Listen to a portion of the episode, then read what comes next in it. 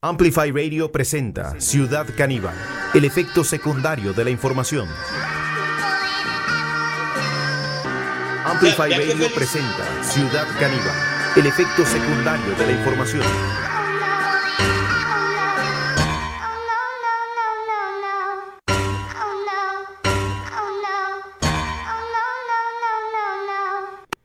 Bueno, bienvenidas y bienvenidos a este encuentro con la actualidad, esta versión de Ciudad Caníbal Viernes de Cacería con una semana que eh, podríamos decir se estuvo debatiendo entre el reduccionismo electoral que le dio a la UCAEP, la Unión de Cámaras Empresariales, organizó un debate esta semana convocando a eh, una planilla de, digámosle planilla, porque comparado al pliego de 22 candidatas y candidatos que se están anunciando eh, por redes sociales, la, UCAEP llegó al reduccionismo tal de convocar eh, a solo cuatro candidatos eh, y a, a, una candidata, a doña Linet Saborío, a don Rolando Araya, a don José María Figueres y a Fabricio Alvarado para un debate que bueno, que terminó detectando a la eh, digamos, un debate que no fue tal, porque en realidad no se debatió nada, no hay nada que debatir cuando cuatro candidatos eh, o, candidatas eh, presentan una idea que es en realidad la misma idea. Hubo coincidencias, podríamos decir que en casi todos los aspectos, y vamos a estar charlando de esto también en un rato nada más acá en Ciudad Caníbal. Pero por otro lado, al principio de la semana también informábamos eh, incluso la semana pasada tuvimos a Karen Villanueva con nosotros eh, en el programa y eh, informando sobre lo que está ocurriendo en Tierra de Venados y este desalojo ordenado por el juez de el juez aquí quiero ser preciso con el nombre del juez es el señor Giancarlo perdón perdón perdón no no quiero pifiarle al nombre, pero bueno, vamos a tener, eh, acá lo tengo en el, eh, es el juzgado civil de familia y trabajo en materia agraria, es el juez Jean Carlos Céspedes Mora, eh, que ha ordenado el desalojo de 10 mujeres recuperadoras de la tierra Sacadúe Senaglo. Eh, estamos, eh, por supuesto, al tanto de lo que está ocurriendo, pero para que nos cuente más sobre el detalle de la situación y el estatus de este desalojo, nos acompaña Gustavo Oriamuno, a quien es un gusto tener, como siempre, en Ciudad de Caníbal de la Coordinadora de Lucha Sur-Sur. Gustavo, eh, bienvenido nuevamente. lástima que nunca es para un tema eh, ¿no? Como una noticia que tenga que ver justamente con la reivindicación de los derechos eh, adquiridos, además con legislación de sobra vigente eh, que tienen los pueblos originarios para haber recuperado esas tierras que ahora un juez quiere quitárselas. Buenas tardes, muchísimas gracias Fernando y a todas las amigos, amigas de este, Ciudad Caníbal un placer y, muy agradecido por este espacio para poder hablar de estos temas que, que algunos otros eh, empresas de comunicación no le dan la importancia que tienen.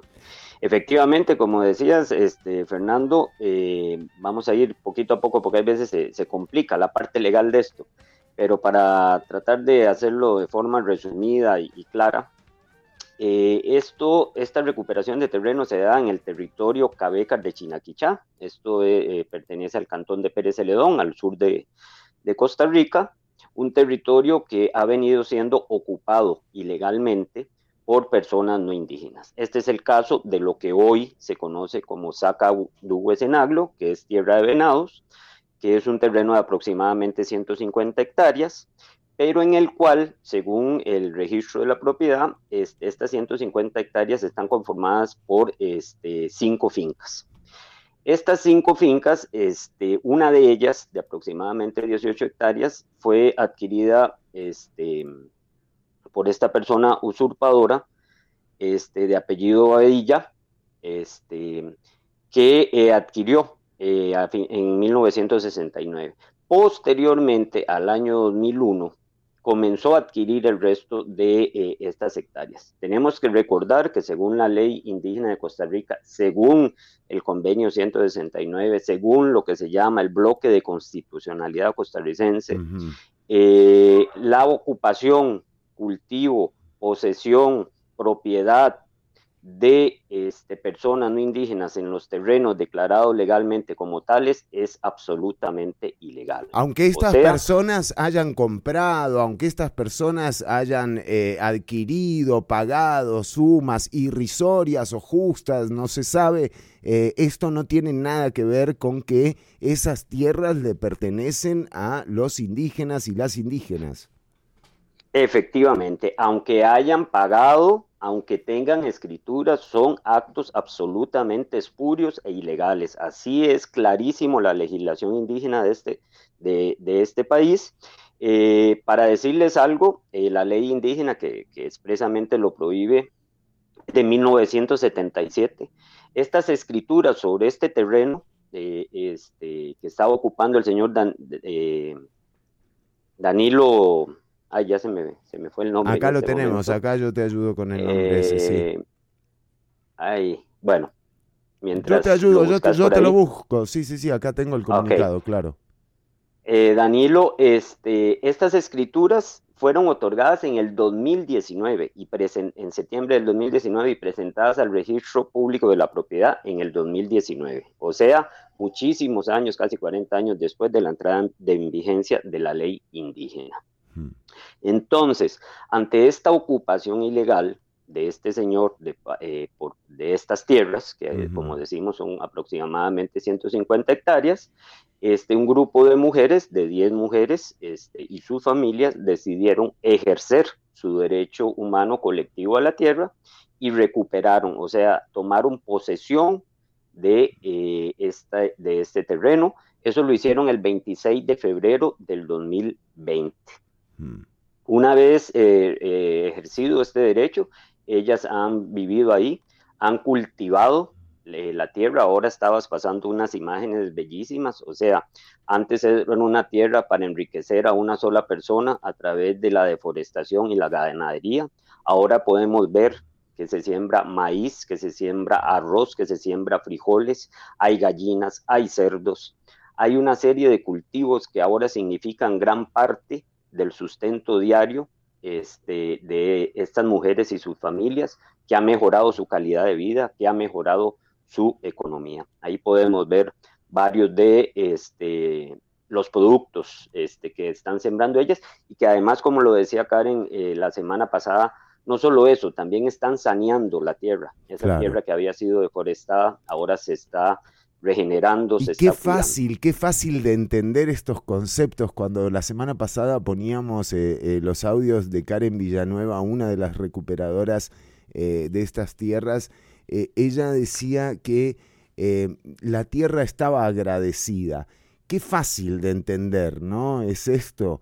Porque cuando la tierra te da esta, este tipo de productos, cuando la tierra te permite eh, esa, ese, ese grado simbiótico de convivencia eh, en donde ella te da de comer, donde vos la trabajás, eh, realmente cuando se habla de esto uno piensa que el futuro de la seguridad alimentaria de los países un poco debería estar eh, basado en estos conceptos de tratamiento de, la tierra puntualmente, ¿no?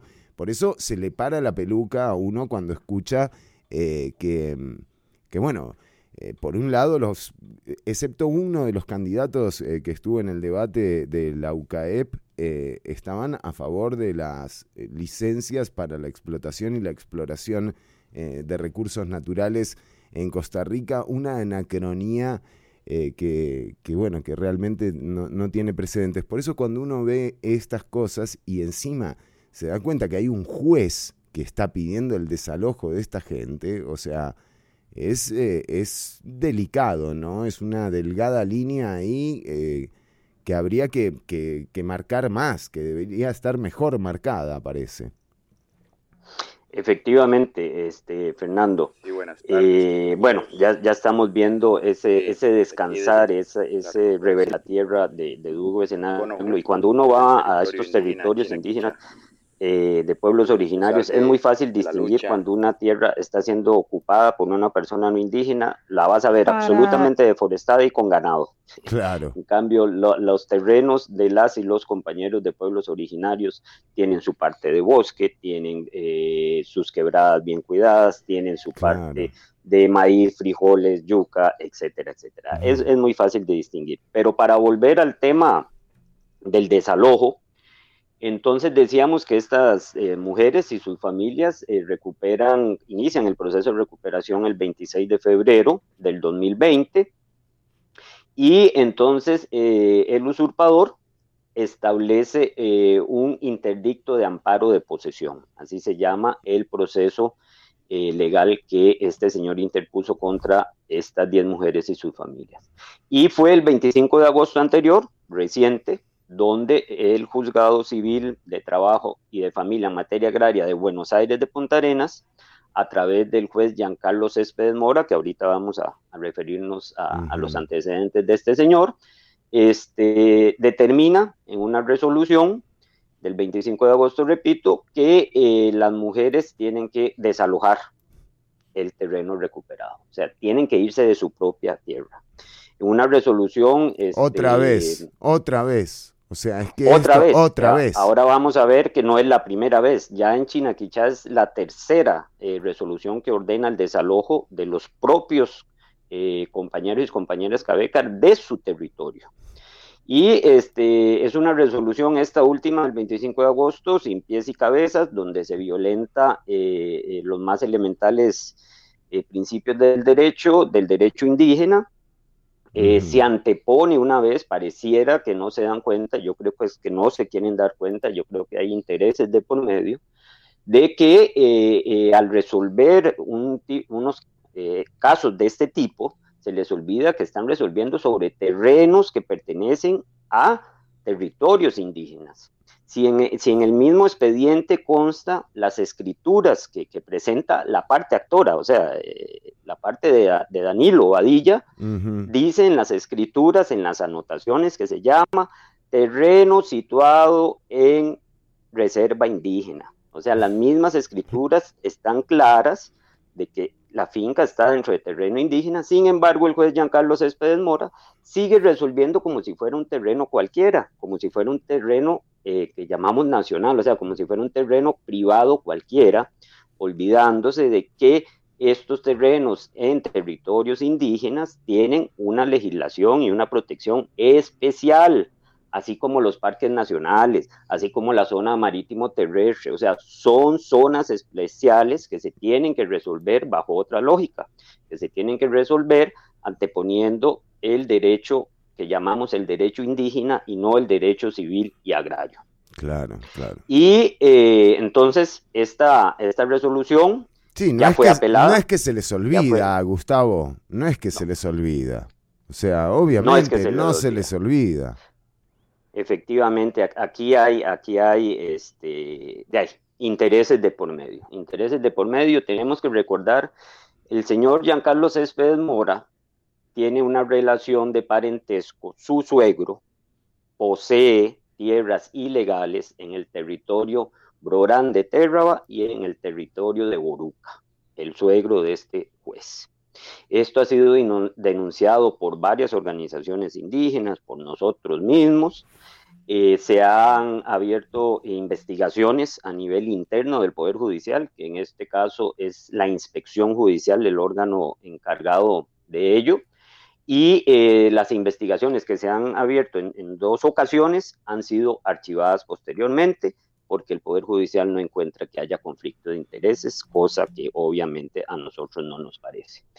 Y este, para no hacer muy largo el cuento, tenemos que recordar que en el caso de Crunchurín, un, territorio, eh, un terreno recuperado en, Terraba, este, el juez, eh, este Giancarlo Céspedes, había ordenado el desalojo de los y las recuperadoras, este, que posteriormente el Tribunal eh, Agrario de San José este, revierte ese fallo.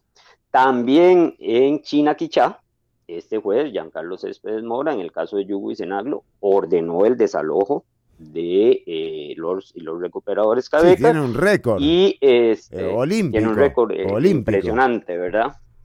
Entonces ya son varios los casos. también puedo hablar de algunas de resoluciones en el caso de Río Sul de Salitre y en Cabagra. O sea, ya hay un expediente grande donde este juez viene resolviendo contrario a los derechos de los pueblos originarios, cosa que hemos denunciado y que sin embargo este, se han abierto las investigaciones y el mismo Poder Judicial las eh, archiva, cosa que nos preocupa muchísimo en el caso de Saca en Aglo, este, primero que todo agradecer las muestras de solidaridad, de preocupación de muchísima gente, este, porque ya son tres desalojos, ¿verdad?, que se han dictado solo en el, en el territorio de Chinaquicha. Ya en el caso de Conojú tenemos que decir que este juez, ante lo evidente, eh, cambió la medida cautelar de desalojo, y, pero en Yugo y Senaglo sigue vigente una orden del mismo juez, y en este caso de Sacadú de Senaglo, mm. eh, ya, se ya se apeló, ya se interpuso el, el, recurso correspondiente este, y esperaremos que ahora el Tribunal eh, Agrario eh, resuelva conforme a derecho. Claro, claro. Y uno y quizás para cerrar, Gustavo Oriamuno, te agradezco tanto el tiempo que le dedicas a la audiencia para traer estos temas que realmente parecen que no, no llegan, no, no, no conocemos y en el medio de todo esto eh, se habla, por ejemplo, de la modificación eh, de la ley 7200 para generación eléctrica, todas cosas que tienen que ver con esto.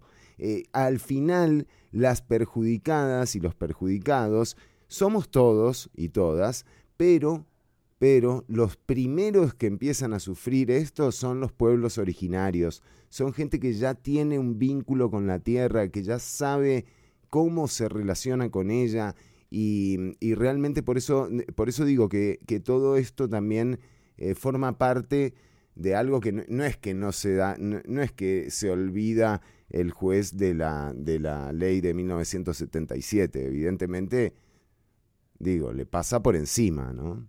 Bueno, además que no se puede alegar desconocimiento de la ley, menos en un juez. Imagínate, si está en la constitución política que no se puede alegar desconocimiento de la ley, como un juez eh, podría. Pero digo que para cerrar, porque aquí decimos, bueno, jueces, declaratorias, eh, fallos, apelaciones, pero es que en el medio de todo esto, en el campo, se da un hostigamiento, se dan unos amedrentamientos que ya han cobrado vidas. O sea, realmente no se puede seguir haciendo la mirada al costado sobre estos temas. Aquí los asesinatos, o sea, de Sergio Rojas y de Jerry Rivera siguen sin, sin que el gobierno haya hecho nada por señalar quiénes son esos culpables. Además, eh. sí, adelante, por favor no, eh, perdón, eh, Fernando, efectivamente, efectivamente, eh, todas estas resoluciones judiciales se dan en un contexto, como vos lo decís, de una violencia que viene creciendo, ¿verdad? De agresiones que vienen creciendo año con año, en lugar de disminuir, más bien aumenta la cantidad de agresiones, aumenta el ensañamiento que se hace contra los pueblos originarios, aumenta este, la cantidad de amenazas de muerte, Recordemos que en un informe presentado por la Coordinadora de Lucha Sur-Sur de agresiones y violaciones a los derechos humanos durante el 2020, contabilizamos 86 este, agresiones durante el 2020. Este, una de ellas, el asesinato de Jerry Rivera, el segundo eh, miembro de pueblos originarios asesinado en menos de un año, ¿verdad? Hay eh, cinco tentativas de homicidio, hay 14 personas, hombres y mujeres de los pueblos originarios amenazados de muerte, así como defensores de derechos humanos de estos pueblos. Y eh, a pesar de que eh, en el 2015 la Comisión Interamericana de Derechos Humanos eh, dictó medidas cautelares para tratar de proteger la vida e integridad del pueblo Uribri de Salitre, del pueblo Urarán de Terra, este, y que se ha dado una serie de diálogos entre los pueblos originarios y el Estado, la violencia en lugar de disminuir ha aumentado. O sea, la seguridad en los territorios indígenas eh, está cada vez peor. Hay mayor agresiones, hay mayor inseguridad y no se alcanza la deseada paz social, la tranquilidad, que es lo único que quieren estos pueblos originarios. Y que para ello, lo han dicho en reiteradas ocasiones, necesitan que su territorio legalmente declarado como tal esté en sus manos. Y para eso, efectivamente, el Estado costarricense tiene que cumplir con sus obligaciones. Claramente, Gustavo Oriamuno de la Coordinadora de Lucha Sur-Sur, eh, un trabajo constante realmente el que hacen y sobre todo el acompañamiento eh, a, los pueblos originarios. Realmente eh, es que, o sea, de nuevo, no, no, no veamos esto como cosas aparte, ¿no? De este no podemos decir un gran plan, pero sí una visión eh, de Estado, ¿no? Eh, que tiende justamente a esto, ¿no? agarrársela con el más débil, o sea, tratar de embaucar, de engañar y a partir de eso eh, generar una sociedad. Bueno, ya hemos visto más o menos cuáles son los resultados de esa visión. hay otras, hay otras, hay otras visiones. Hay que elegir bien. Y creo que en época de, previo a campaña o ya en campaña electoral también hay que recalcar que cualquier partido político que se jacte de defensor de los derechos de los pueblos originarios y que no tenga en su lista de diputadas y diputados a un representante de estos pueblos, o sea, calladitos más bonitos, ¿me entendés? Porque es así, todos se ensalzan hablando de esto, pero aquí lo que tiene que haber es representantes de los intereses de los pueblos originarios en la Asamblea Legislativa.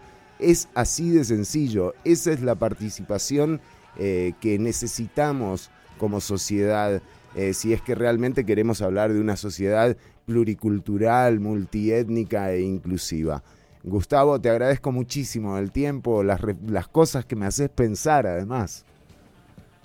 Muchísimas gracias, eh, Fernando, este, y a Ciudad Caníbal. Ojalá sigan en esta importante eh, labor de abrir espacios para el diálogo, para el análisis, para construir una realmente sociedades justas, libres y dignas. Un gran abrazo. Un abrazo para vos y mira, vamos a poner algo que le guste a nuestro invitado, ya que se portó de manera generosa. Oh. Parvas. Excelente. Hasta la próxima.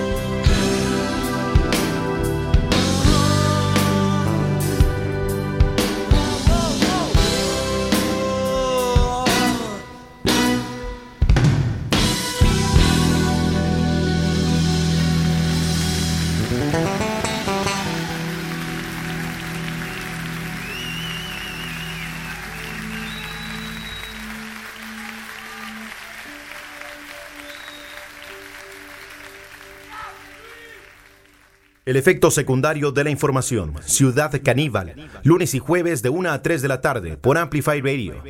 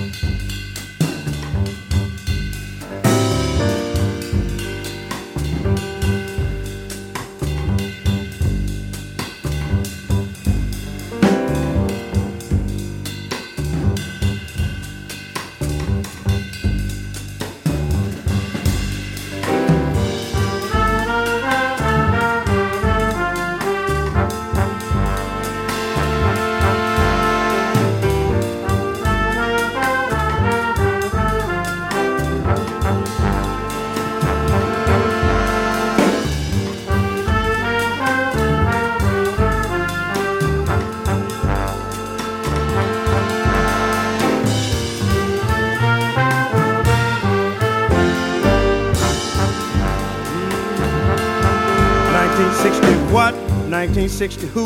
1960 what? 1960 who? 19. Hey, the Motor City is burning. That ain't right. 1960 what? 1960 who? 1960 what? 1960 who? 19. Hey, the Motor City is burning, y'all. That ain't right.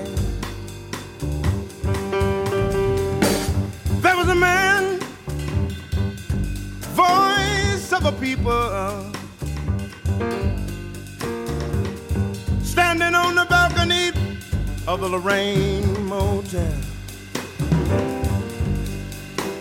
Shots rang out. Yes, it was a gun. He was the only one to fall down, y'all. That ain't right. Then his people scream, ain't no need for sunlight. Ain't no need for moonlight. Ain't no need for street light. Cause it's burning real bright. Some folks say we gon' fight. Cause this here thing just ain't right. 1960 what? 1960 who? 1960 what? 1960 who? 19. Hey, the Motor City is burning, y'all.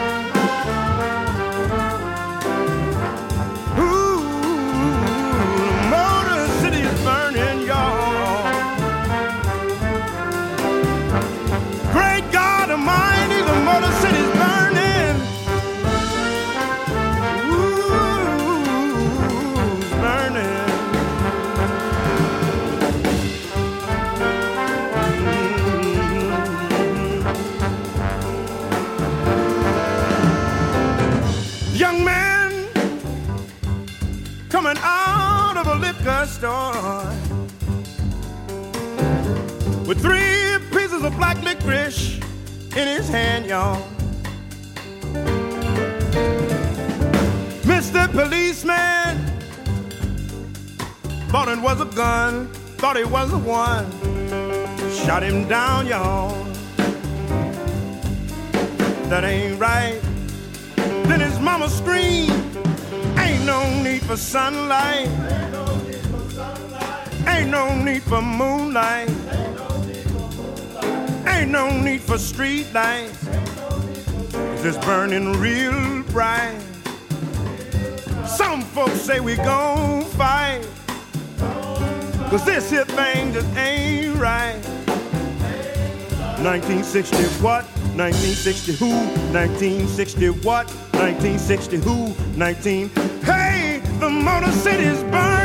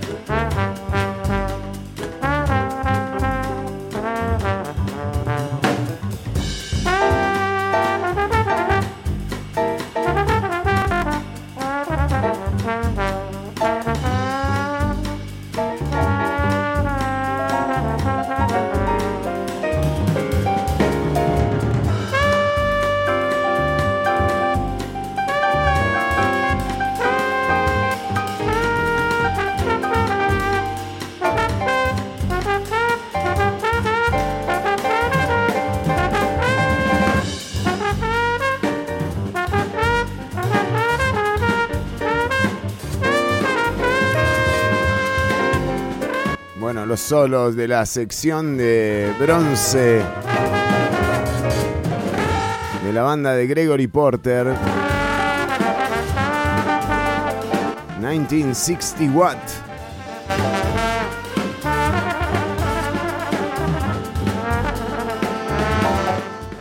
Bueno, y eh, veníamos eh, charlando sobre el resumen de esta semana, sobre lo que ha ocurrido. Ya eh, recapitulamos un poco sobre mm, el tema de Chinaquichá y el desalojo este que, están, que se está pretendiendo llevar a cabo.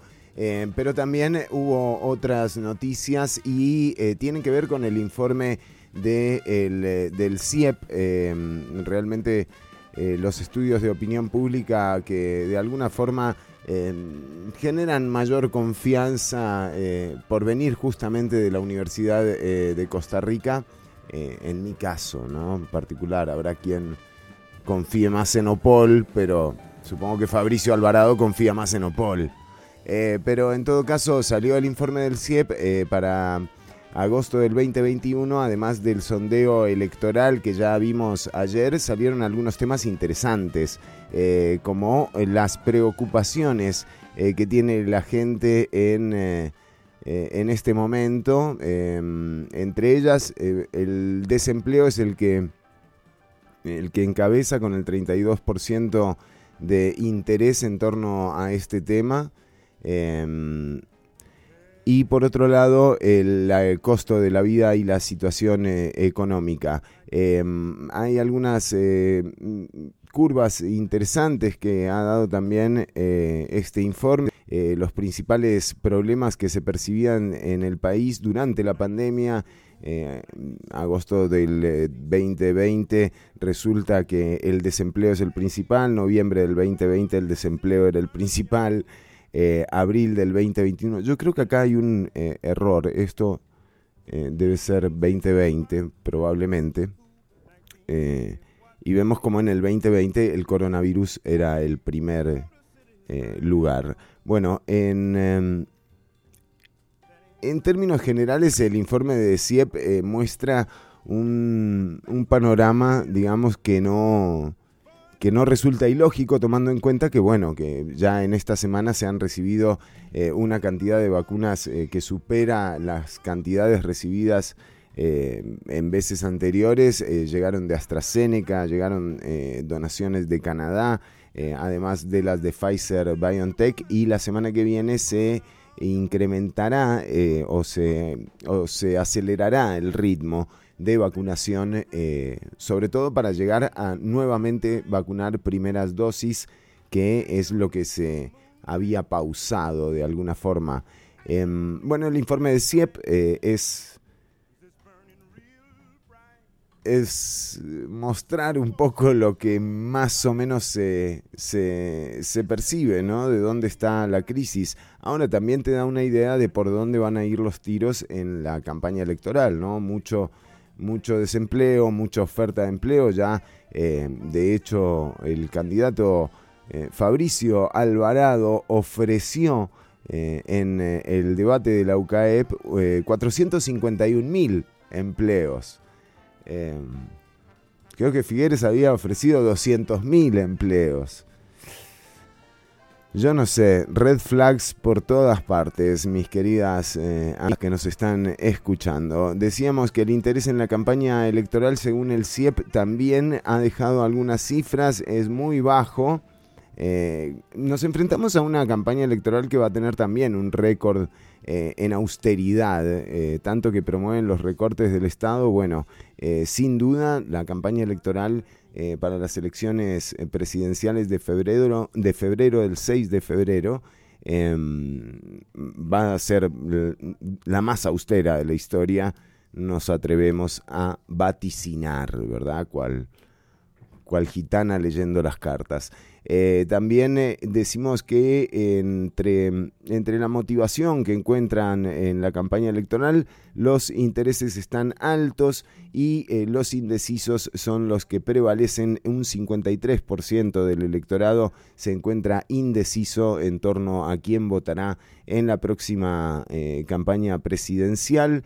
em, los datos de los carritos, la carrera electoral. Este gráfico me encanta, vamos a ponerlo de nuevo. Qué lindo.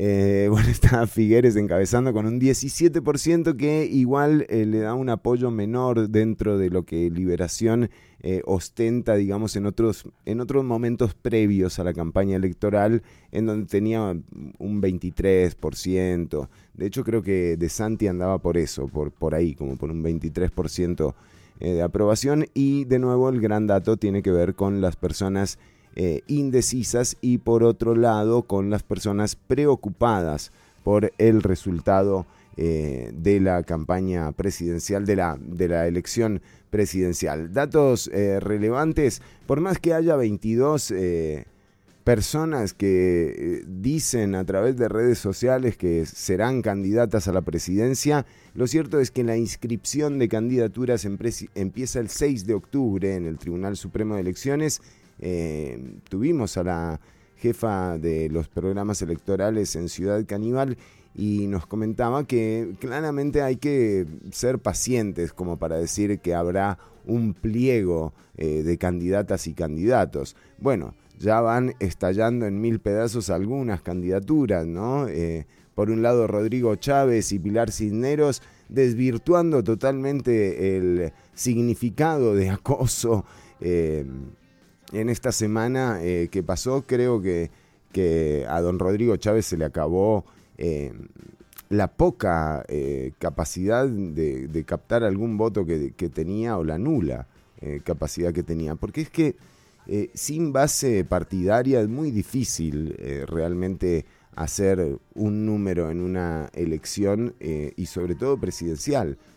¿Cómo, ¿Cómo uno llega a esta conclusión? Bueno, fíjate en, lo que fueron las convenciones internas y en las diferencias marcadas que hay entre los partidos que tienen una estructura consolidada y aquellos eh, que, no. Eh, esto es una injusticia eh, y sobre todo con el electorado, más allá de los partidos políticos, que cada uno de, estos, de estas organizaciones de manera antojadiza eh, defina cómo se eligen las listas que integran, por ejemplo, las listas de diputados de los partidos o los eh, candidatos mismos a la presidencia y candidatas, eh, también quedaron en evidencia. en todo caso, nuevamente empieza el 6 de octubre la inscripción y termina el 22 de octubre. Ahí es donde va a estar definido quiénes serán las candidatas, por más que a la UCAEP le eh, interese que sean eh, los cuatro que puso el, el jueves pasado, ¿no? Qué increíble, Ustedes conocen bien sus actividades. Ah, no, han por generado empleo y pobreza y riqueza. Han generado empleo y pobreza. No, por favor. Han generado, ustedes conocen bien sus actividades han generado empleo y pobreza. Creo que ahí se están juntando dos temas. Empleo y pobreza. Bueno.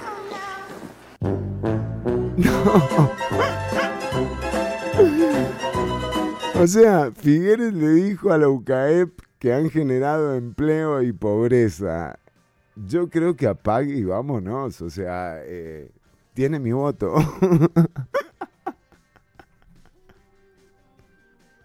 Por favor, póngalo de nuevo. ¿Es en serio? Ustedes conocen bien sus Le dice a la UCAEP. Han generado empleo y pobreza y eh. riqueza. Han generado empleo y pobreza. Él se da cuenta, pero es demasiado tarde. Conocen bien sus actividades. Han generado empleo y pobreza. Creo que ahí se están juntando los temas. Empleo y pobreza. Sí, sí, sí. Por lo menos. Por lo menos Rolando lo pasa bien. Eh, nada, eh, esto fue lo que ocurrió en el debate. Eh, un acto fallido de Figueres, decirle esto a la UCAEP me parece que revela además algo. Digo, ¿hay algún psicólogo en la audiencia, alguna psicóloga que nos esté escuchando para poder analizar este, este desliz? Eh, este inconsciente eh, tramándole o jugándole al revés al Renta señor. global. Perdón, Sobre el sistema de renta global, ¿cuál es su opinión? A ver. mire, ya se me metió usted en un campo que yo no manejo. No.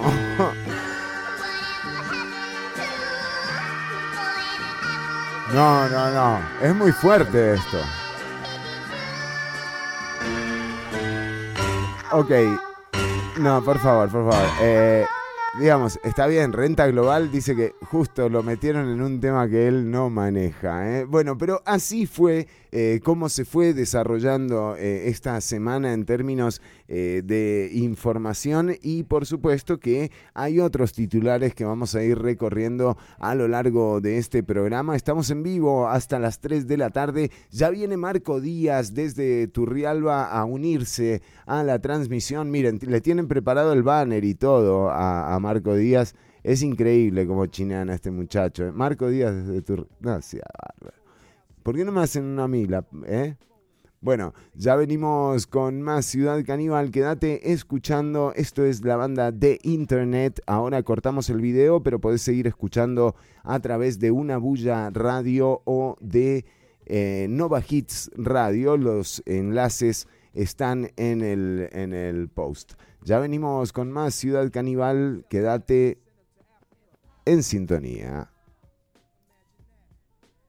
Come over.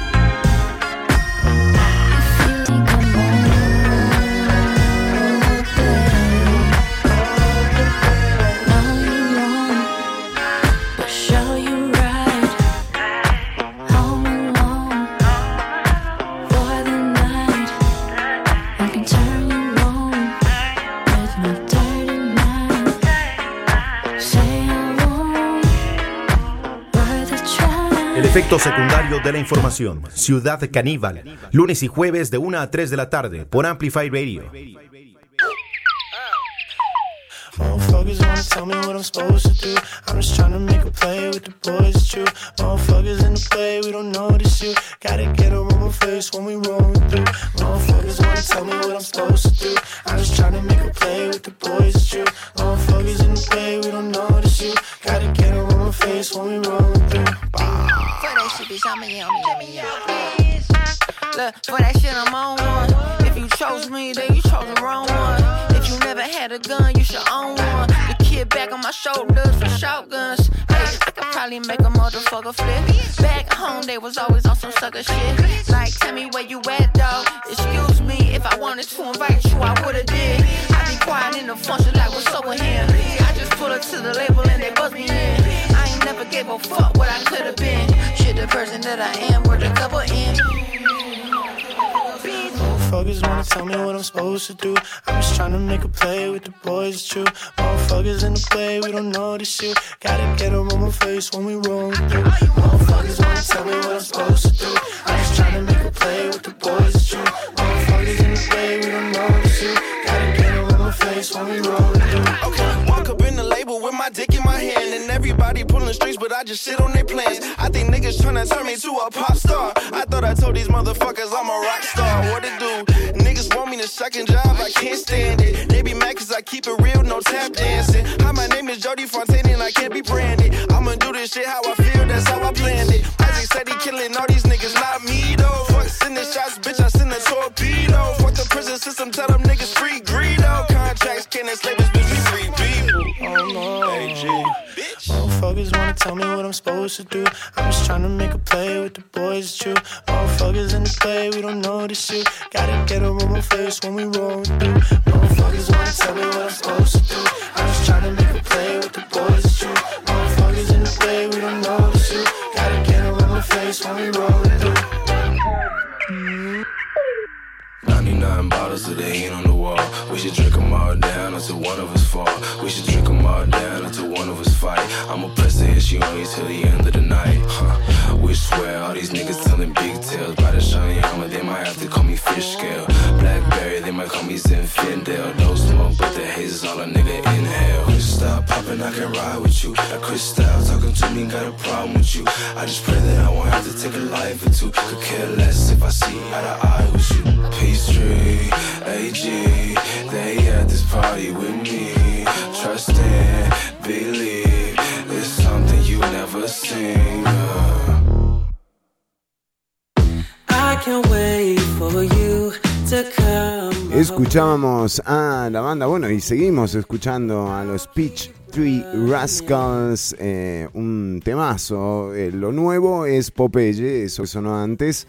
Y eh, está lindísima, esta banda es simpatiquísima como para veranear un poco aprovechando este calor que seguramente derive en lluvia en unas en una en un ratito o en un rato a la tarde Em, al menos aquí en el Valle Central. Bueno, hoy les decíamos, tenemos eh, un resumen que tiene que ver con, la, eh, con lo que ha ocurrido eh, esta semana, eh, más o menos eh, entre, esas, entre esas noticias, pero además eh, surgió el informe del estado de la educación del programa Estado de la Nación, un informe al que no le hemos entrado en detalle, pero será también una continuación o una continuidad del que se presentó en octubre del año pasado eh, y esta vez remarcando algunos de los eh, titulares que han destacado los medios de comunicación con atrasos en por supuesto en el sistema educativo pero es algo que no digamos que no es de ahora eh, y por otro lado también está la gran duda de qué es lo que va a ocurrir con la educación, ¿no? Si realmente esta idea de la virtualización de la educación realmente va a ser eh, la, eh, la búsqueda, ¿no? Del cambio del paradigma de la educación, pero Eh, habrá que ver todo lo que esto implica. Eh, hoy también hubo un foro en la Asamblea Legislativa sobre las tecnologías 5G. Bueno, el G20, que no, tiene, que no es ninguna de las 5G, eh, y se reúne en octubre eh, justamente para definir, entre otras cosas, lo que ellos han llamado el reset eh, económico. ¿no? Eh, bueno, hay un plan eh, también en torno a qué es lo que se pretende de, de la era post-COVID y, mm, y hay varias visiones también en torno, en torno a esto. Eh, una de las más destacadas tiene que ver con el impuesto que le están eh, tratando de poner a las empresas o a las grandes empresas eh, tecnológicas eh, que bueno que han logrado incluso desbancarizarse, ¿no? Empresas como Apple, como Amazon, como Google. eh, han logrado salirse del sistema bancario y realmente no necesitan entrar, por ejemplo, a un eh, empréstito o a un crédito, por ejemplo, para eh, financiar eh, investigación o incluso para financiar el viaje de su dueño al espacio, como lo hizo Amazon. Em, tienen reservas, incluso más reservas que algunos eh, estados.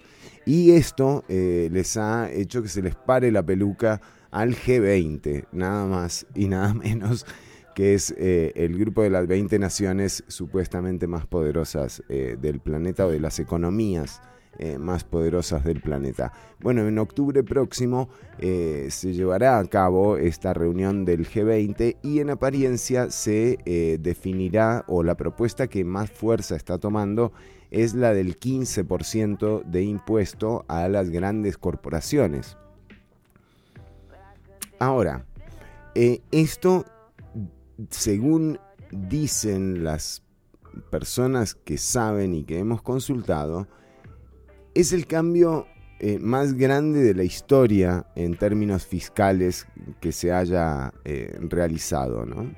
Eh, la propuesta del 15% además viene de la OCDE, de la OCDE. Em, entonces Costa Rica está ahí.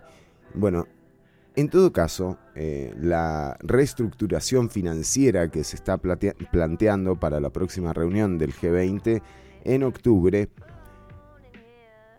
no necesariamente va a ser una redistribución de la riqueza a nivel global. Entonces, aquí hay eh, nuevamente un plan de captación de capital que tienen las, el grupo este de naciones poderosas y que muy probablemente termine beneficiando a las naciones poderosas. Lo que no hay que perder de vista es la definición que se haga en esa reunión, porque a eso va a haber que adaptarse.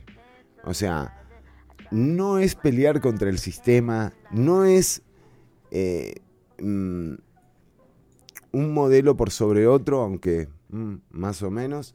eh, pero sí se trata de elegir, ¿no? Cómo, cómo se va a participar en ese nuevo rediseño, en ese nuevo reset, eh, que le han puesto hasta nombre, tiene título, tiene promo, tiene de todo, o sea, de campaña de mercadeo.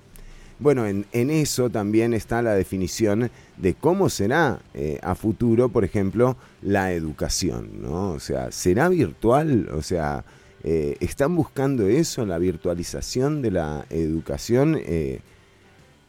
Habrá que estar eh, muy atentas y muy, y muy atentos. Bueno, esto fue un vistazo también a eh, algo más de información. Ayer estrenamos música nacional, también una muy buena noticia. Alexander Hippert tiene nueva, nueva canción, se llama Delirio. El nuevo disco, eh, que de hecho me lo están, me lo tiene que mandar este muchacho. A ver, vamos a escuchar lo nuevo de Alexander Hippert. Un temazo, ¿eh? Las guitarras suenan del carajo. Bueno, todo. Delirio, música nacional en Ciudad Caníbal. Estamos en vivo hasta las 3 de la tarde.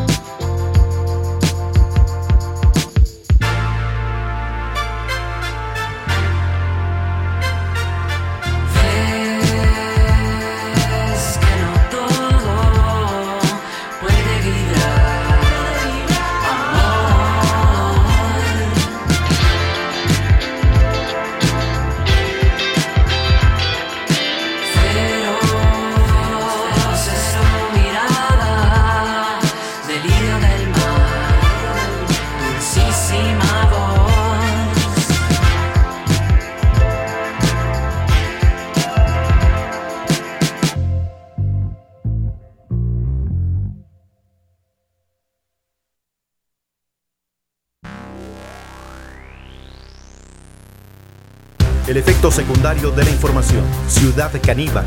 Lunes y jueves de 1 a 3 de la tarde por Amplify BI.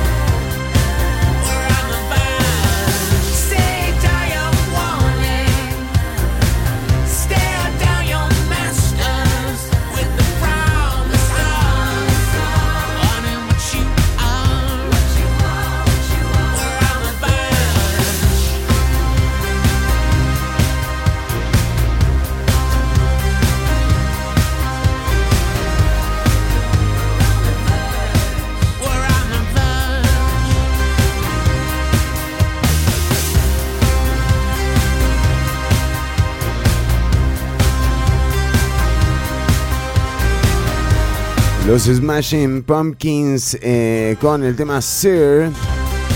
Salió noviembre del año pasado. Bueno, y vamos con noticias mientras eh, les comentamos que en el ámbito nacional, bueno, se han anunciado ya eh, el arribo de la donación de vacunas por parte del gobierno español, la, las vacunas con dosis AstraZeneca, además también eh, la llegada de, em, de, de las vacunas COVAX también, que son 69.600. Eh, bueno, eh, están llegando, siguen llegando eh, dosis de vacunas y en este momento la caja, la caja costarricense del Seguro Social eh, está advirtiendo a la población sobre un ausentismo que se está generando para la toma de las segundas eh, dosis. Recordemos que desde hace eh, dos semanas nos descubrieron, muchachos. Em, desde hace dos semanas el gobierno de la República y las autoridades de salud eh, autorizaron adelantar em, cuatro semanas las segundas dosis correspondientes a las personas mayores de 30 años que hayan ya recibido la primera dosis. Bueno, eh, esto eh, parece que tampoco ha terminado de ocurrir eh, de la manera esperada y ya la Caja Costarricense del Seguro Social advierte sobre el ausentismo para las segundas dosis. Instamos a la gente a que por supuesto vaya eh, a darse su segunda dosis. Es muy sencillo enterarte cuando te toca. En el carnet de vacunación ves la fecha, contás ocho semanas y ese es el día.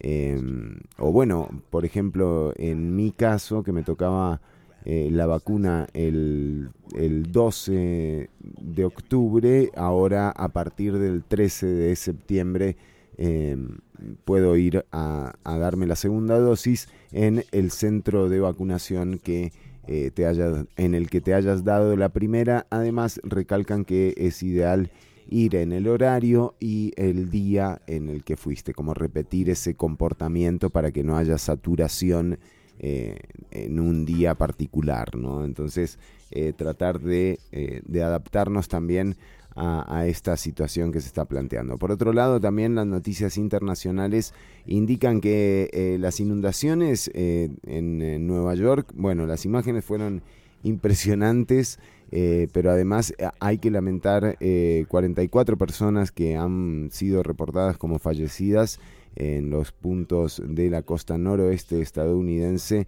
debido a las históricas lluvias torrenciales que han inundado eh, y bueno y causado estragos a raíz del paso del huracán Ida. Eh, bueno, realmente en la ciudad de Nueva York, por ejemplo, la policía informó de al menos 13 fallecidos, eh, muchos atrapados en sótanos, eh, así que nada, una noticia Manhattan, Queens, Brooklyn, lamentable. En Francia les decimos que ya habíamos dado cuenta sobre la eh, imposición del pase sanitario en Francia y quizás esto tiene que ver con lo que estábamos hablando antes, esta eh, merma en la cantidad de personas que están yendo a vacunarse. Bueno, esto tiene que ver eh, o, esto hay que de alguna forma estimularlo eh, porque queda clarísimo que vamos en camino a que la vacuna sea una de, las herramientas que tengamos para retornar de alguna forma a las actividades más o menos como las eh, conocíamos. Pero en el caso de Francia, que también enfrentó un problema de merma en eh, población que asistía a vacunarse, se impuso el pase sanitario. Em, quizás esto también eh, sea una opción, ¿no? Que este pase sanitario sea el pase sanitario. Eh, no hagamos ningún chiste así, ni, ni hablemos del baño de Area City, ni nada de esas cosas. Eh, impulsó la vacunación eh, en Francia de una manera notable. Recordemos que eh, luego de, bueno, y Macron que está buscando la reelección el año que viene, ¿verdad? Semanas después de que el presidente francés anunciase la aplicación y la obligatoriedad de- del, del pase sanitario, los ciudadanos ya se acostumbraron a mostrar su certificado a la entrada de bares, gimnasios, museos e incluso te lo muestran así. Vos vas por la calle y te dicen, mira, acá tengo el pase sanitario. Eh, pero bueno, esto ha sido aceptado a pesar de ese movimiento antivacunas eh, que también eh, fue reprimido, incluso con gases lacrimógenos en una manifestación eh, cuando fue anunciado este, eh, esta medida por parte del gobierno francés en julio pasado. Bueno, estas eh, son también algunas de las noticias que tenemos acá esta semana. Seguimos con música nacional. Esto es Nelly por Arend. Nelly Juárez y Aren Vargas.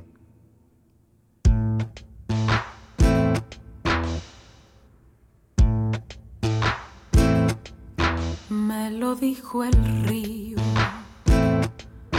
que me amabas tanto y como mentías cuando yo a tu lado te lo preguntaba. Me lo dijo el río que siempre me esperabas y yo volvería si fuera sincero como lo fui yo.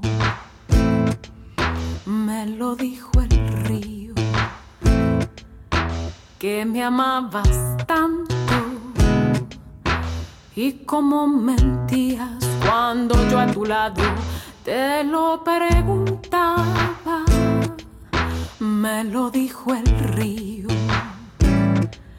que siempre me esperabas y yo volvería si fuera sincero como lo fui yo. Te quiero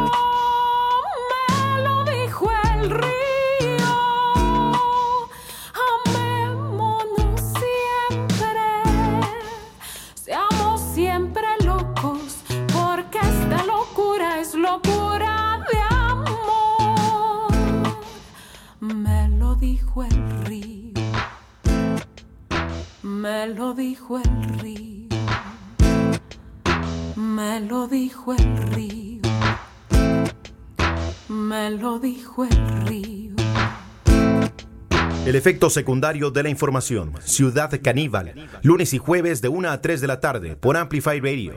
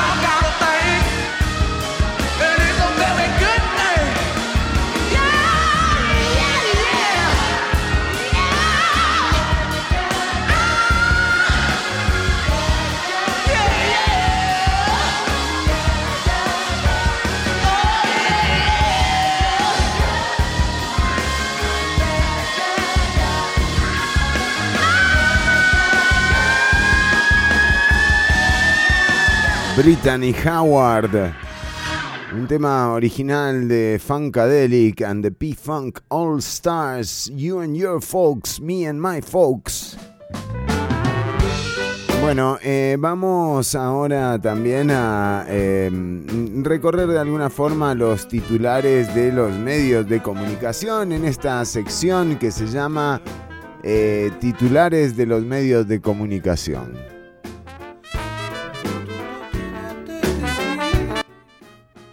Se mataron, loco, ¿eh? Con el nombre. Bueno, eh, a ver, vamos primero a decirles que, ah, una noticia muy relevante. Recordemos que, bueno, ya la corrupción se ha cargado eh, dos fiscales generales. Eh, Jorge Chavarría, el caso del cementazo, eh, Emilia Navas con el caso Cochinilla. van cayendo como... No sé, o sea... Mango de maduros, digo. Eh, bueno, pero en todo caso eh, estamos más tranquilas y tranquilos ahora porque eh, ya están los nombres de los y las... Ah, no. Las seis candidatas. No. ¿Cuántos? ¿Candidatas? Para fiscal general de la República, candidatas. Eh, sí, un candidato. No, no me digan que hay seis candidatos varones para. ¿Solo varones? Me estás jodiendo.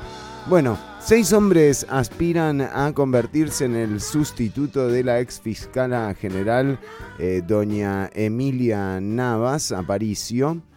Aparicio en el expediente. Así se desprende de la... ¡Qué horror! ¿Dónde está Ortuño? Eh, de la lista proporcionada por la Corte Suprema de Justicia a petición. eh, justamente de El Diario Extra, que es quien informa eh, sobre esto. Son los abogados Carlos Díaz Sánchez, quien ha sido fiscal adjunto de ejecución de la pena, eh, también eh, trabajó en la fiscalía eh, como, ex, como coordinador de Limón, además es ex juez.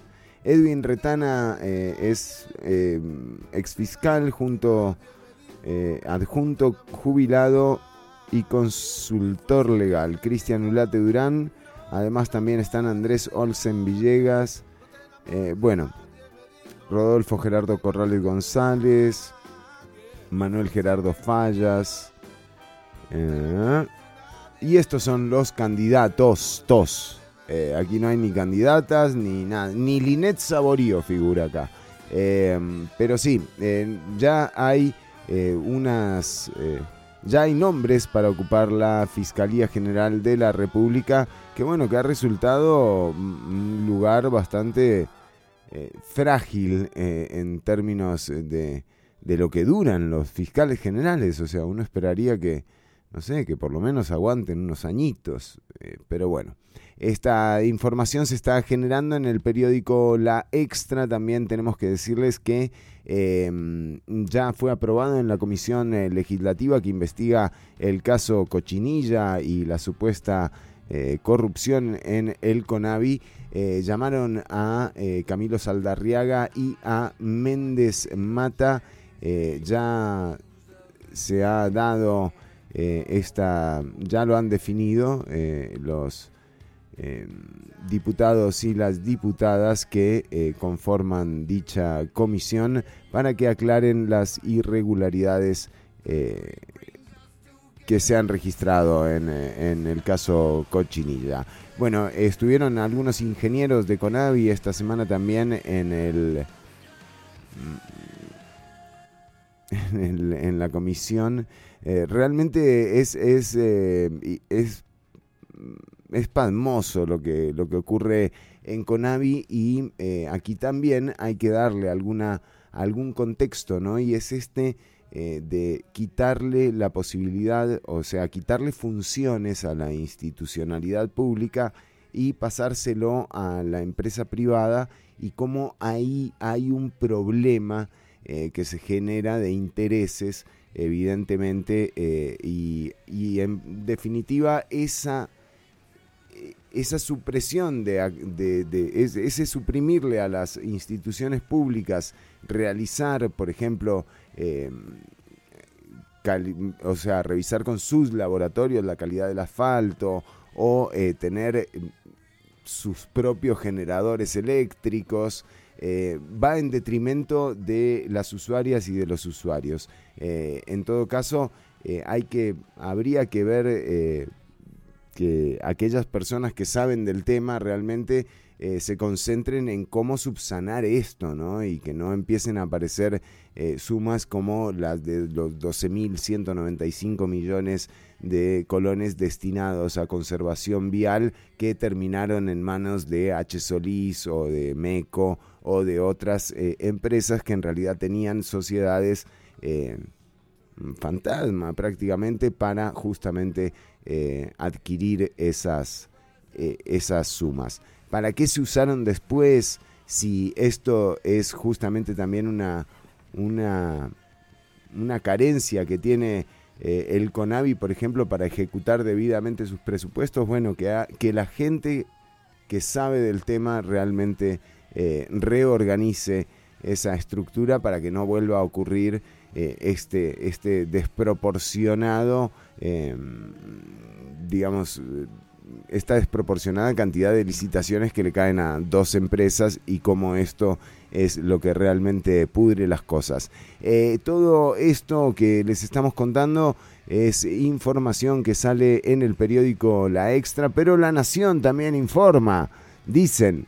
Entonces, eh, tenemos, bueno, algo del Estado de la Nación, ¿no? El titular principal habla de mantener las clases en la pandemia, pero sin garantizar el aprendizaje. Bueno, de nuevo, estos, estos señalamientos que son muy válidos que hace el programa del Estado de la Nación, eh, también eh, se ven, ¿no? Y se sabe los problemas de conectividad que se tienen y eh, se sabe cómo las escuelas eh, unidocentes también eh, existen y a esta altura pareciera, ¿no? Que, no es el momento. Bueno, e incluso uno de los candidatos a la presidencia fue alumno de una escuela unidocente, don Welmer Ramos. Em, bueno, siguen existiendo esas escuelas, así que eh, habría que, que- que pensar más en lo profundo cuál es el futuro de la educación. También eh, atención porque juega la Cele, juega contra México y la Nación también informa de que la Federación de Fútbol cuenta con un hueco de más de un millón de dólares. Claro, y por eso te quieren cobrar 90 mil la entrada. Esto sí, qué sé, bueno. Problemas tenemos todos, Fede Fútbol. Eh, y más o menos estos son eh, los titulares que andan dando vueltas eh, por los medios nacionales. También importante destacar que en torno a las vacunas ya se está valorando la posibilidad de- de una tercera dosis. Ya el gobierno declaró justamente sobre eh, la valoración de, de- esta situación para empezar a mm, vacunar con terceras dosis a los adultos eh, mayores.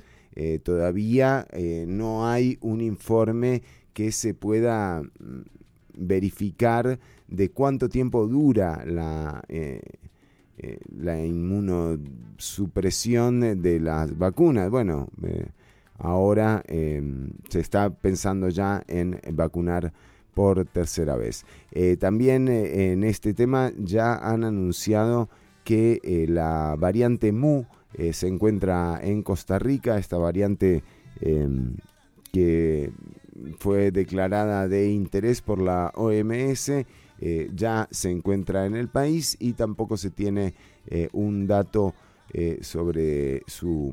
O sea, se- no se puede confirmar que sea más letal eh, ni más contagiosa que, por ejemplo, la variante Delta, la Alfa y la Gamma, que son las variantes que están circulando por el territorio nacional. Son las 2 con 30 minutos, ya seguimos con más programa hasta las 3 de la tarde. Estamos acá en vivo, podés seguir escuchando a través del enlace que está en el post y ahí vas a disfrutar también la música de Ciudad Caníbal. Quédate escuchando, ya venimos con más CC.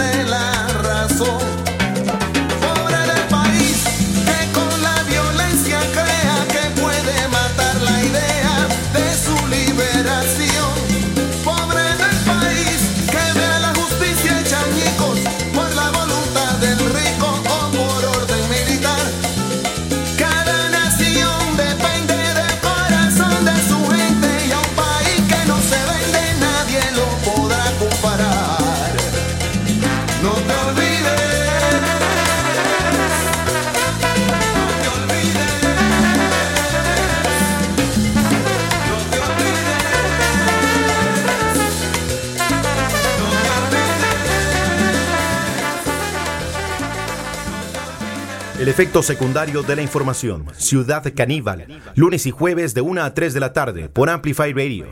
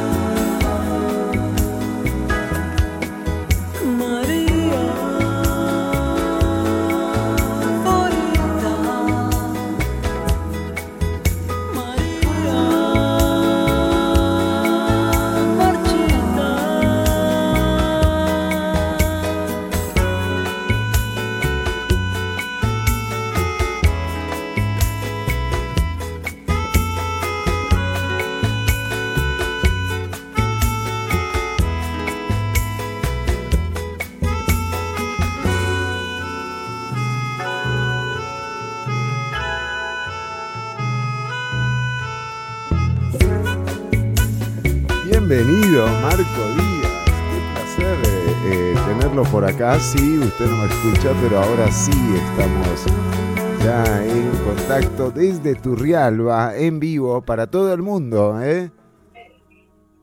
¿Qué dice Fernando? ¿Todo bien? Muy bien, muy bien. ¿Cómo Ah, es está? que llevo ya, ya llevo como dos semanas súper desactualizado. No sé qué está pasando en la política nacional. No sé qué está pasando en las noticias. Así. Con costos vi que jugó la Manténgase tele. así, Así estoy cuando no manténgase veo Ciudad así. Caníbal. Manténgase así, manténgase sin enterarse. Uh, sí, sí, hay que mantenerse y enterarse, por favor. Eh, ¿Vio el ¿Qué dice Fernando? ¿Cómo está? ¿Vio el partido? No, bueno, pero no vamos a hacer esto así, como si fuera un llamado telefónico entre amigos. Para eso Bueno. nos tomamos un café ahora, Marco Díaz. No, pero le quería bueno, preguntar. ¿logró ver el partido de la Cele? Hay mucha crítica, ¿eh? Sí, pero, o sea, a ver, yo es que los partidos de la CL, yo, yo es que actualmente veo deportes como quien, como quien escucha eh, música ambient.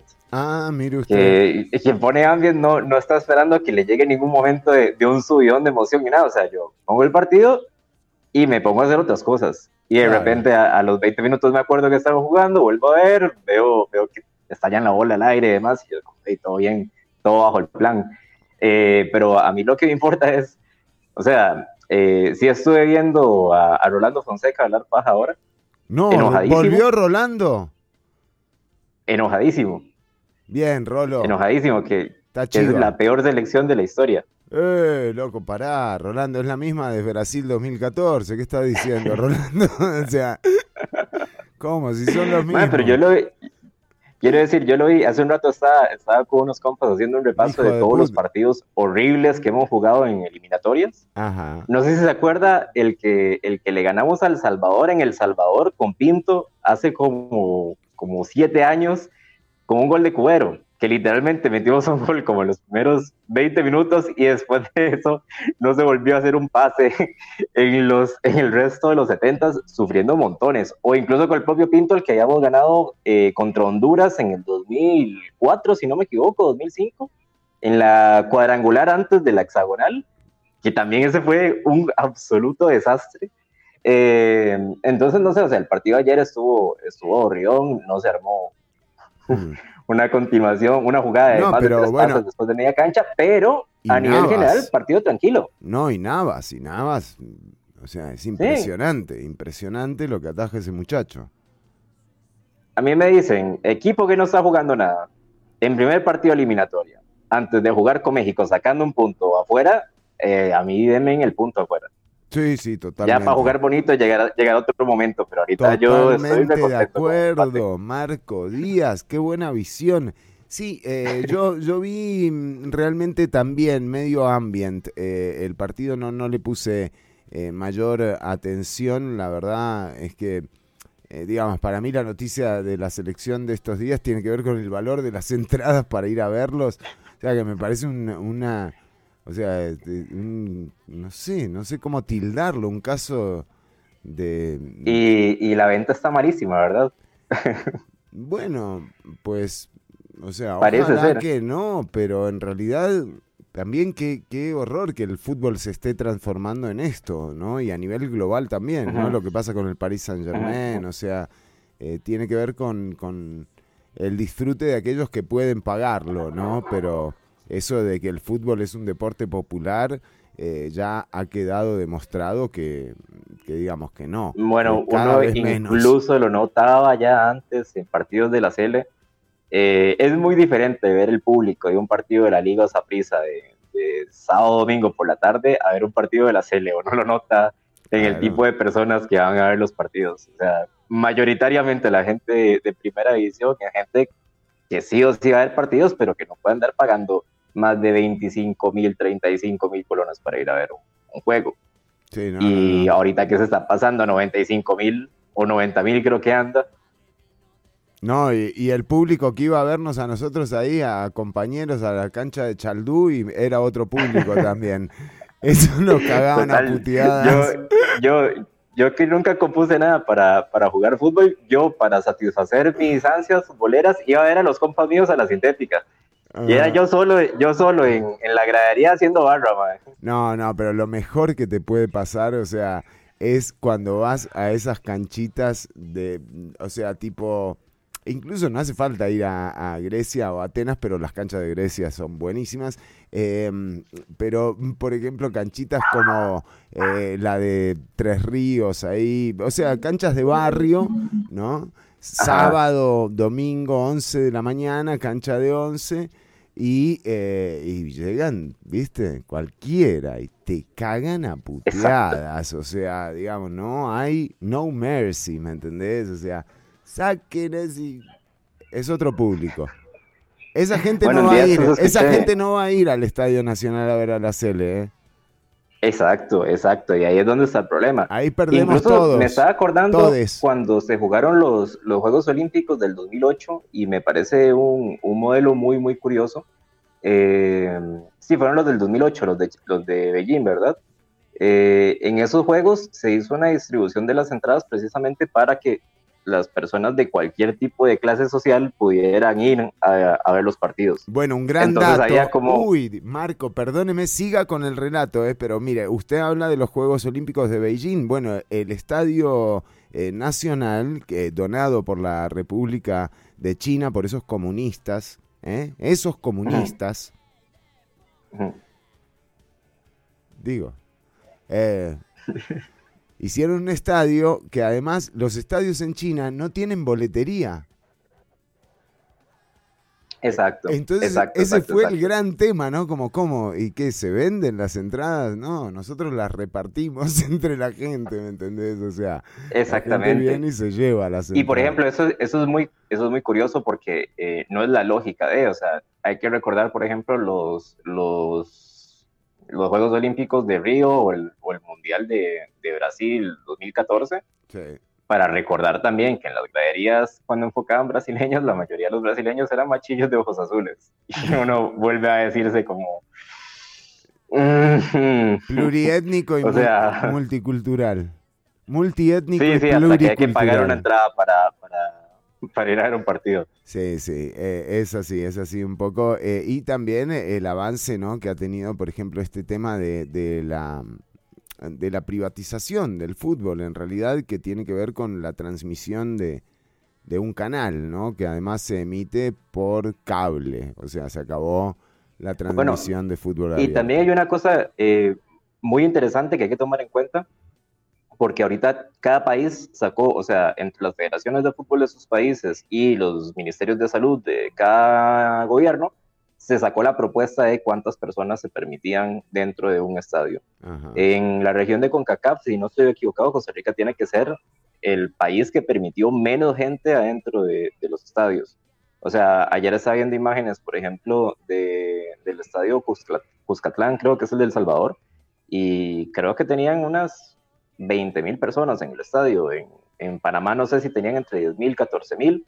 Eh, obviamente miedo, en México ¿verdad? hace rato que les valió, en México hace Qué rato que miedo, valió madre y ya los tenían abiertos. Qué taco, Eh, la pero- verdad. Ajá, es, va a ser muy importante, pienso yo, eh, no solamente, lo- o sea, el tema de la pandemia de los últimos dos años, que es muy importante, no solamente qué pasa acá, sino qué pasa al lado y Claro. cómo lo manejan al lado, ¿verdad? Claro, claro. Entonces, creo que va a servir mucho ver cómo les va al resto para saber si se pueden hacer cambios en un futuro. Por ejemplo, en Panamá, eh, o sea, se anunció con bombos y platillos desde aquí, que es como, miren, en Panamá ya 10 mil o 14 mil personas en el estadio, no sé qué, pero cuando uno escuchaba hablar a, a los organizadores del evento, decían, tenemos dos años, y para los panameños, ojo, dos años de no salir a la calle. O sea, dos años de que este es el primer evento grande que organizamos y acá estamos jugando la- toda, eh, si nos sale, si no nos sale, si funca, si no funca. Y, o sea, va a ser muy interesante ver cómo les va y, y ver qué, qué implicaciones tiene esto posteriormente para saber si se pueden traer acá o si con el modelo que ya estamos implementando eh, nos quedamos. Pero acá hay que estarle echando el ojo a, a cómo van a funcionar el resto de países. Totalmente, sí, sí. Y cuando uno ve, por ejemplo, eh, que entramos ahora en esta semana que eh, se elimina eh, la restricción eh, par impar, ¿no es cierto? Que empiezan a ver, Ujú. eh, m- que se empieza a ceder el terreno un poco a esta apertura eh, y que también hay una merma en la eh, asistencia para recibir segunda dosis, según reporta la Caja Costarricense del Seguro Social, en un momento en donde los casos nuevos de ayer, por ejemplo, 2.991 casos eh, por día, ya es un montón de gente contagiada. Creo que es la, creo que es la tercera cifra más alta Es eh, de los dos años sí, que sí. de pandemia. Es altísimo, altísimo y se ve en la curva eh, como, como la de acumulados eh, y, y la de, y la de activos ya superó aquella meseta que, hay, que tenía, ¿no? Estamos hablando de que hay en este momento 88.553 casos activos de COVID-19 eh, registrados, ¿no? Porque de nuevo, eh, también se ha anunciado la variante Mu ya con eh, la evidencia suficiente como para decir que está presente en el país. Eh, ¿La variante qué? Mu. Mu. No, no, no, no, no caigamos en el chiste fácil, ¿verdad? Perdón, perdón, perdón. Es que no, no, no conocía la variante, es la primera vez que la escucho.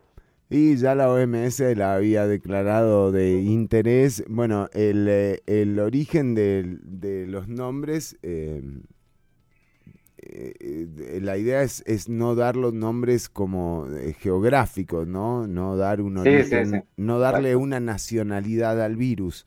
Eh, pero bueno, es la variante Mu y eh, ya está presente en el país. No se ha confirmado que sea más contagiosa o más letal que la variante eh, Delta, eh, que es la que, la que más preocupa a las autoridades por su transmisibilidad.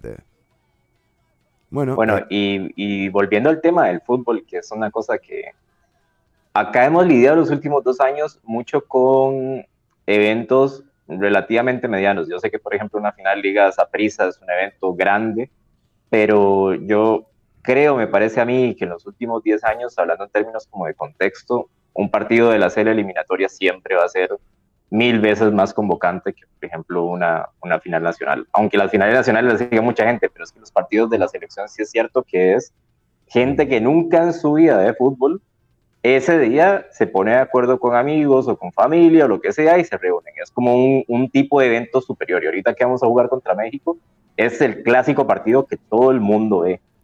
Y esos son el tipo de eventos que México, desde Costa el Rica, de... Brasil, Argentina. O sea, son, el domingo no se puede creer.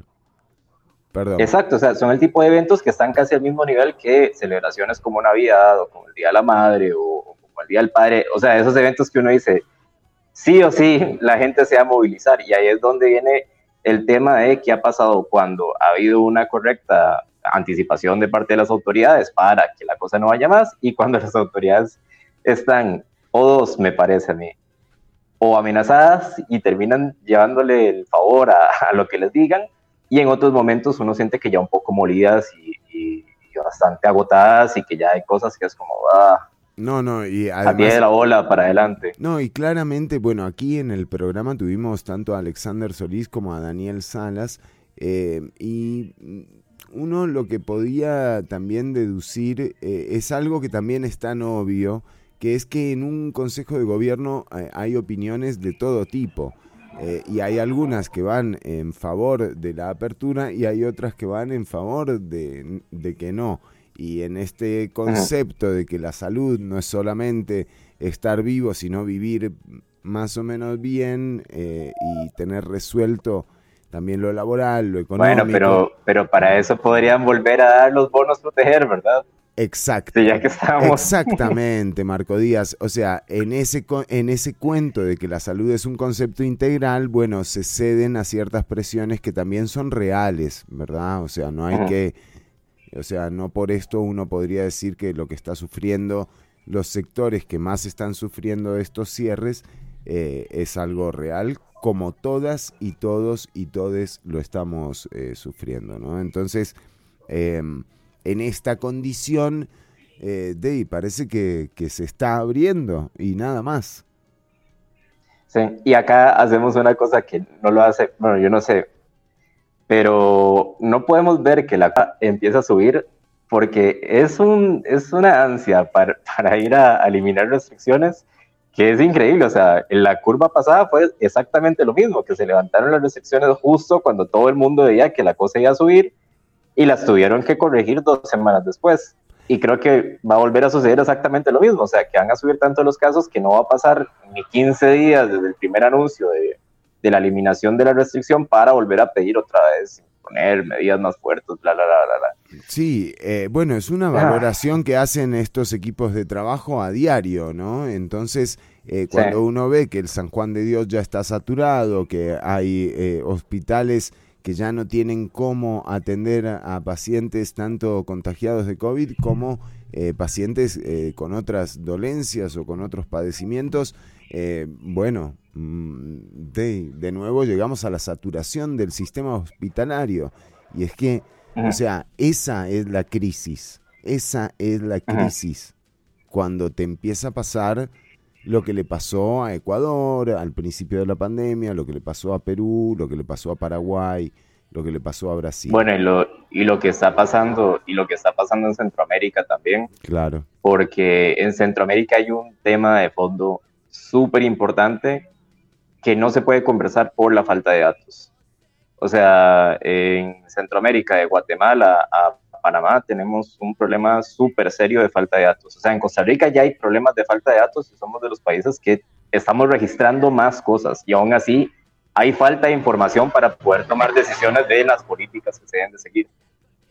No sé, o sea, yo por ejemplo, en, en la tele suelen salir muchas noticias de política en Nicaragua, pero no suele salir ni una sola del tema de, de la pandemia en Nicaragua. Y uno habla con amistades de allá y me dicen como, hey, yo tengo ya un mes encerrado porque no tengo la más mínima certeza de que, de que antes ¿De va a qué pasar, pasa? ¿verdad? ¿De qué pasa? Ajá, y ni, si- y ni siquiera tengo datos como para saber si, si nos estamos contagiando o no nos estamos contagiando. Y aquí es donde uno se acuerda que es como somos una misma región, se comparte la misma frontera. Si se pone grave de un lado, se pone grave del otro en automático, porque, no, o sea, somos, somos la misma gente. Y, o sea, a- acá pasa eso, que por ejemplo uno ve datos de otros países que tranquilamente los datos que tienen podrían ser cuatro o cinco veces mayores que los que se están registrando y que no permite saber cuándo la zona de nosotros Los está en zona propios roja. incluso, los propios, claro, Ujú. claro. Sí, Sí, sí, total, total, Sí, sí, total. sí. O sea, me estoy refiriendo a absolutamente toda la región, Claro, que es un claro, problema claro. De, de datos que es muy, muy, muy jodido porque no permite saber. Y aparte de eso, eh, antes por lo menos tuvimos una época donde se sabía, bueno, lo de alerta amarilla y, y alerta naranja, que daba como una advertencia a la gente de, bueno, que es en la casa o tiene un poquito de chance para, para salir por lo menos a darse una vuelta. Ujú. Eh, actualmente yo creo que ya se murió. Yo no he visto a nadie preocupado. Ahorita que estamos en un- que se viene fijísimo una de las olas más fuertes, ya, ya fue, o sea, Sí, sí, sí, no, No, hay no- nadie, mm, sí, previendo. Pero bueno, eh, quizás eh, sí hay que, hay que tener en cuenta eh, que, que podemos darnos cuenta que también eh, hay un hábito generado a partir de eh, justamente lavarse las manos, de mantener la distancia, de Ajá. usar el barbijo.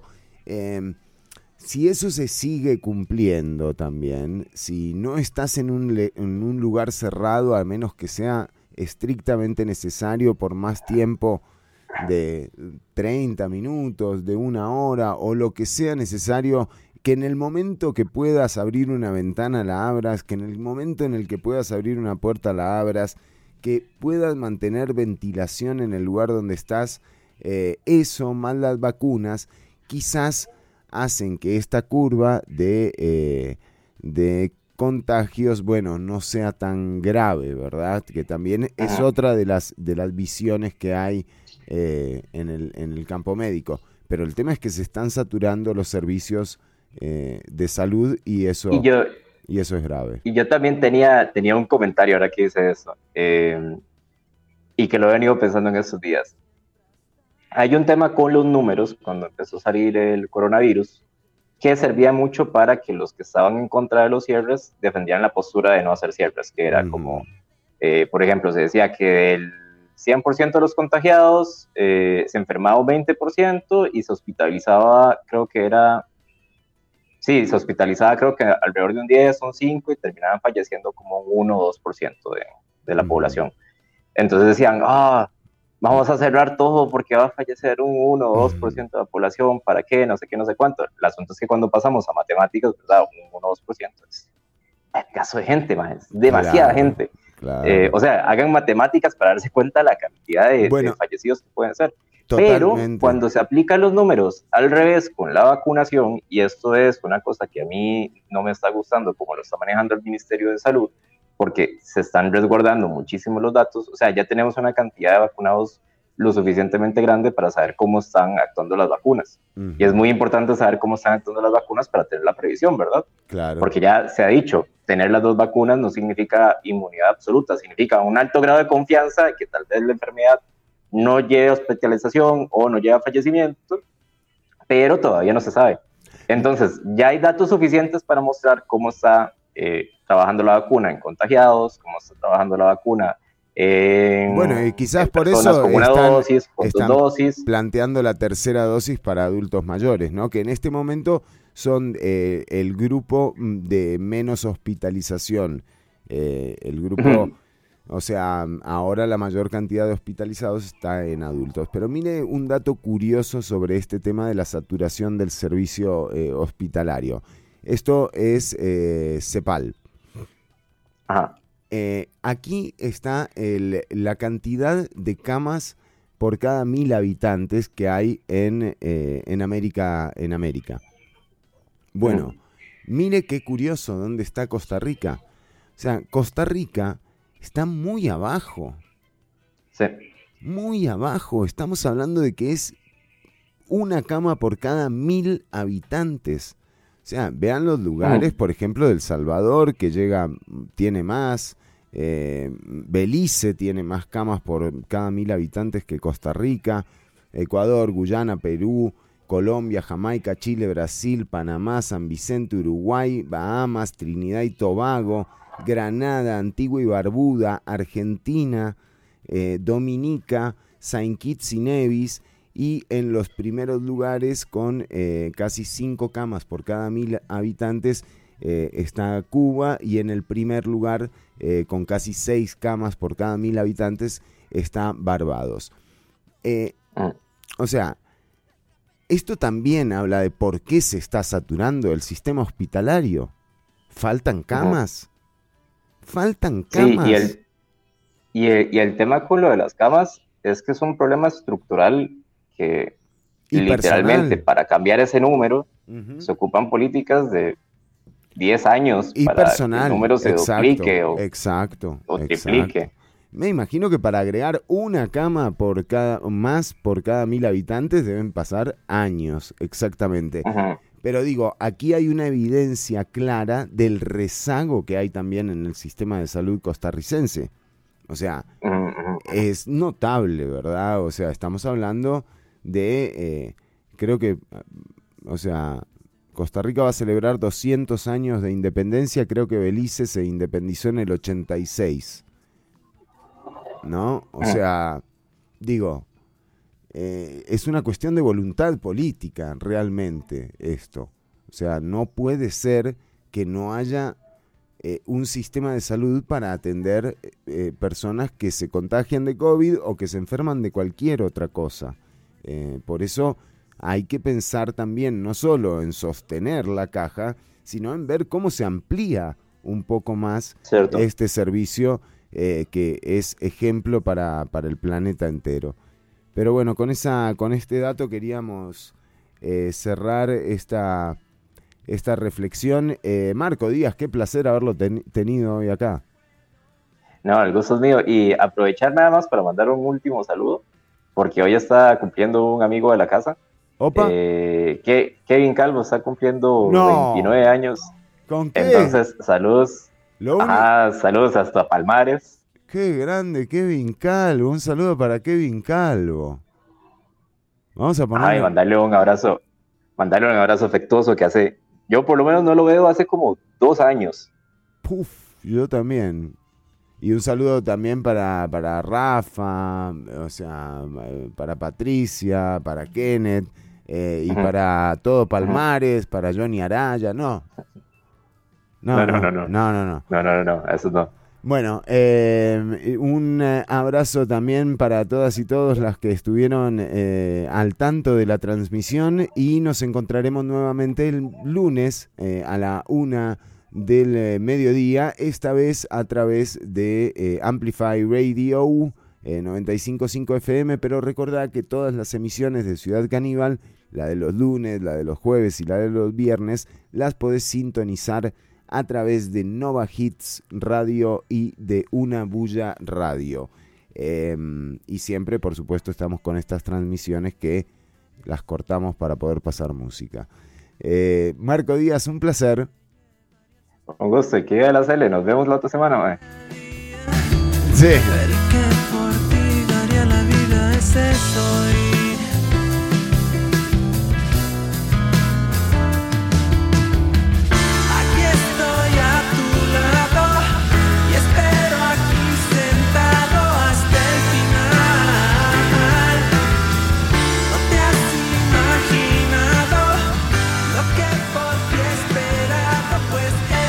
Hasta aquí una emisión más o menos de Ciudad Caníbal. En vivo los lunes y jueves de 1 a 3 de la tarde por Amplify Radio.